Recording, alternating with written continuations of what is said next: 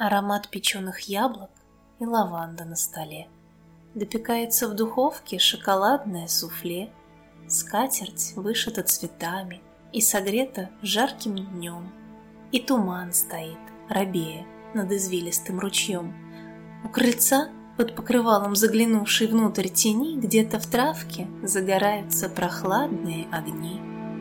Остывают все ступеньки, в рукомойнике вода — засыпают даже дятел и кукушка до утра. Небо огненно краснее, одеяло достает. И луна, качнувшись будто, отправляется в полет. Аромат печеных яблок убаюкивает вскользь, чтобы сны со вкусом теплым нам увидеть удалось.